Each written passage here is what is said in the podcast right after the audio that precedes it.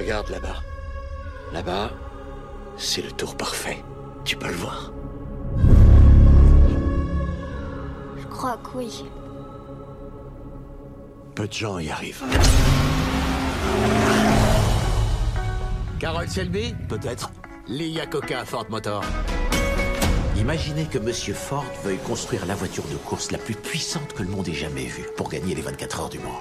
Qu'est-ce qu'il faudrait? Il faudrait quelque chose qui n'a pas de prix. La vitesse, ça se paye. Mais il s'agit pas de vitesse. Le Mans, c'est de la survie. Il vous faut une voiture qui soit meilleure que tout ce qu'Enzo Ferrari ait jamais construit. Alors, on entend le nom de Enzo Ferrari et j'aurais une petite question préalable pour qui donc a vu le film. Il me semble bien qu'à l'origine, il y avait un projet que devait réaliser Michael Mann avec Christian Bell qui était consacré à Enzo Ferrari. Et donc, je finis par me demander si c'est pas ce projet-là qui, bon, au hasard de la production, C'est a dérivé c'est pour ça. devenir le Mans C'est 66. totalement ça. Ouais, c'est ça.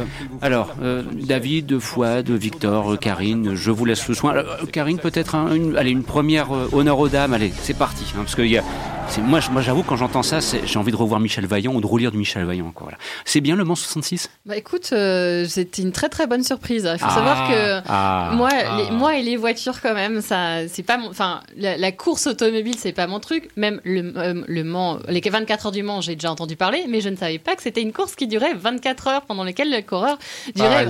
Voilà, donc j'étais euh, très étonnée de découvrir ça. Je pensais juste que ça durait euh, juste 24 heures, mais pas qu'on roulait pendant 24 heures. Donc je me suis dit bon, j'apprends des choses, c'est bien. Euh, bon, par contre, j'avais bien aimé le film de Ron Howard, Rush, déjà entre, sur le duel de James Hunt et, et Niki Loda. Donc c'est pour ça que je me suis dit, je vais aller voir le, le, fi- le film. En plus, c'était James Mangold. Et il y a deux ans, il nous a sorti le sublime Logan. Donc je me suis dit, il faut vraiment que j'aille voir euh, Le Mans 66. Et, euh, et j'ai vraiment euh, passé euh, 2h30 super. Parce que tout fonctionne en fait. Ça fonctionne parce que déjà, il y a deux grands acteurs euh, qui euh, mènent tout le film. C'est euh, Christian Bell et surtout Matt Damon qui est fantastique. Il est toujours en nuance, il est parfait, c'est un immense acteur. Et puis il ça joue aussi beaucoup sur l'amitié entre Kane Miles et alors Shelby, je sais plus son prénom. Carol Shelby. Carol Shelby, voilà. Et je trouve que ça, c'est toujours bien amené, euh, cette, euh, cette amitié virile, elle est vraiment sympa. Et puis, euh, il y a un autre parti, c'est aussi tous les enjeux économiques, le duel entre Ford et Ferrari, qui est toujours bien expliqué, le fait que Ford, c'était vraiment euh, une production de masse euh, à destiner à l'américain moyen, mais qu'ils étaient jaloux de- du succès de Ferrari, qui, eux, c'était la, la- la voiture que tout Américain rêvait, mais que, qui, qui allait mal. Et donc, c'est ce duel entre, euh, entre les, anci- l'ancien- les anciens et la nouvelle génération qui est super bien montré dans le film. Et, on voit bien aussi la démesure. On voit bien, par exemple, au moment de la course des 24 heures du Mans, où le patron de Ford arrive avec son hélicoptère. C'est ce qui fait bien rire euh, Enzo Ferrari, parce qu'il dit non, mais c'est une course de voiture, il arrive en hélicoptère. Et donc, ça, c'est assez drôle, parce qu'on sent qu'il n'est pas du tout sensible à ce genre de choses. Et puis, euh, ce qui est surtout fantastique, c'est comment il filme les courses, quoi.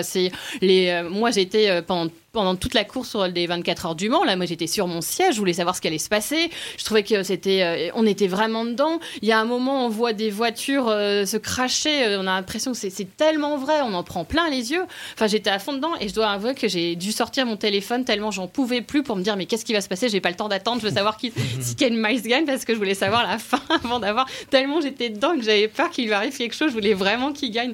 Et puis comme il est extrêmement sympathique mal- malgré son caractère, on a envie que- qu'il gagne. Donc c'est, moi j'ai trouvé que c'était vraiment, il réussissait sur tous les plans cette tension. Moi j'avais envie d'aller voir une vraie course euh, aux 24 heures. Donc vraiment c'est, super, très bon casting et même les acteurs secondaires que ce soit. euh, euh, Tracy euh. Il y a Tracy Letts qui joue euh, Henry Ford. euh, Ouais, il y a qui ça, il y a aussi. Et Joe Berntal. Ouais. Voilà, Joe Berntal. Il y a aussi le. Et celui qui joue Henry. Ford, hein, euh, celui qui joue Henry Ford, qui est, qui est formidable, hein, j'ai oublié son nom, Bah, qu'on a vu dans. Pentagon Papers. Tracy Letts, C'est lui Lucas Ouais. aussi qui joue le, le vice-président, qui ouais. est vraiment excellent. Et bon, le regret, c'est qu'il n'y a qu'un seul rôle féminin. C'est bon, à Catherine, Katrina euh, Bell, fait- elle le fait très très bien, mais bon, il aurait bien voulu qu'elle soit un peu plus mis en avant, mais c'est peut-être pas le, rôle, le, le film ça. Enfin, en tout cas, moi, je conseille vraiment, même si on n'aime pas du tout les courses comme moi, on n'est pas sensible, on passe vraiment euh, 2h30 de, de très beau cinéma et ça marche sur tous les plans, donc allez-y. Fouad, sentiment partagé pour le Mans Ah oui, oui, 66 complètement, hein, tout à fait. C'est c'est intéressant ce que tu dis, Karine, parce que tu, tu, tu dis ne pas être passionné de course auto, euh, ne pas être plus intéressé que ça, et que ça, malgré tout, ça t'a parlé. Et c'est ça qui est formidable avec, tous les grands films, c'est que ça t'embarque dans des sujets qui ne te, a priori, concernent pas, mais parce que c'est pas ça l'histoire. Ça parle de personnages. Et ça parle, ça parle déjà de, personnages anonymes. Parce que ce Ken, euh, Ken Miles, euh, perso, moi, je- je- j'en ignorais l'existence. Et ça parle de héros anonymes euh, qui ont, à un moment donné, réussi un exploit de manière totalement anonyme, qui se sont sacrifiés, qui ont donné leur vie à leur art. Et moi, c'est ça que, que je trouve bouleversant dans ce film. Ça parle de l'amour de l'art et de ce, que tu es prêt à sacrifier pour ton art. Et ce Ken Miles, il est possédé, il est possédé ce mec du matin au soir.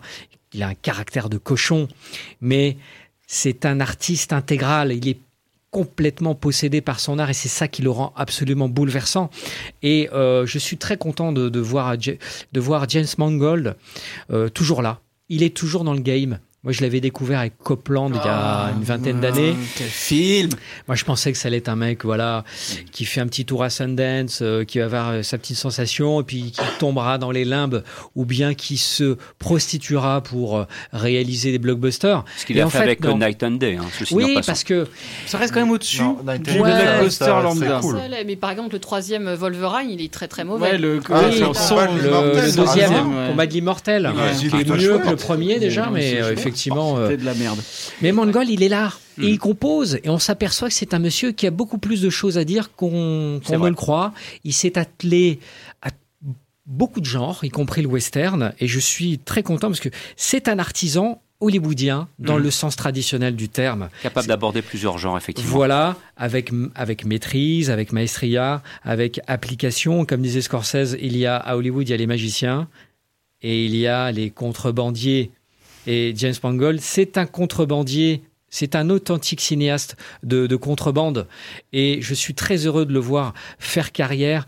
Et finalement, avec ce film, peut-être ne nous parle-t-il pas de sa carrière à lui, c'est-à-dire de, la, de tout ce qu'il a déployé comme effort pour euh, pratiquer son art malgré les pressions euh, des conglomérats et des grands studios parce que ça parle aussi un peu de ça il y a un discours social très fort c'est il y a ceux qui taffent et qui font le boulot et là-haut il y a les argentiers qui signent l'échec.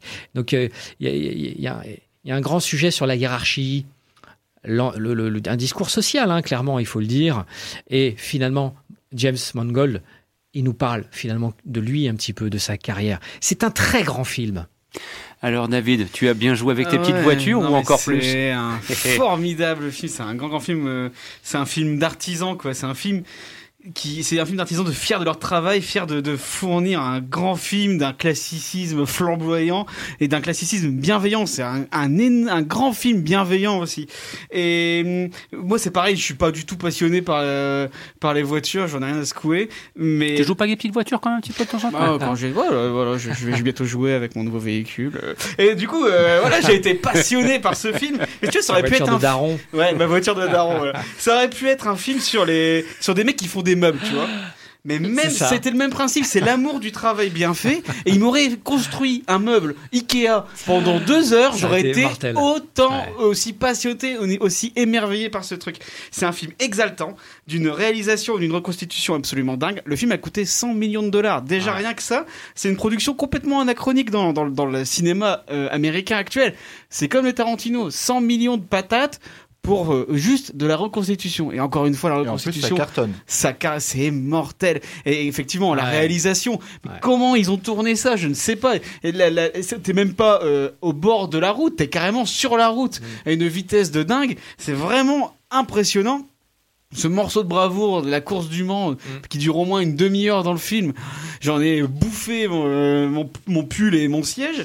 C'est et en plus il y a une humanité qui se dégage des personnages. Enfin les acteurs sont formidables. Et puis voilà comme tu disais, ça part du cinéma d'aujourd'hui, mais il y a, y a une multitude de thèmes. Ça parle de la transmission, ça parle de comment bien laisser son empreinte, ça parle du poids écrasant du nom, ça euh, ça parle d'une d'une amitié qui moi vraiment j'ai trouvé ouais.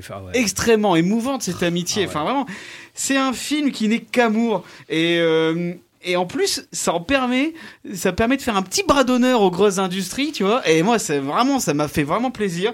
Enfin, vraiment, c'est une aventure humaine. Ça suinte l'Americana de tous les ports. Enfin, il y a, enfin, moi, tu vois, j'ai envie de vivre dans les, dans les États-Unis des années 60, aller chercher mon pot de glace et me battre contre mon meilleur pote sur le perron pendant que ma femme, elle fait, j'ai fait de la citronnade, allez, venez les voir, on va se boire une petite bière et puis on va regarder le Daytona à la télé. Enfin, pff, oh là là, qu'est-ce que j'ai aimé ce film.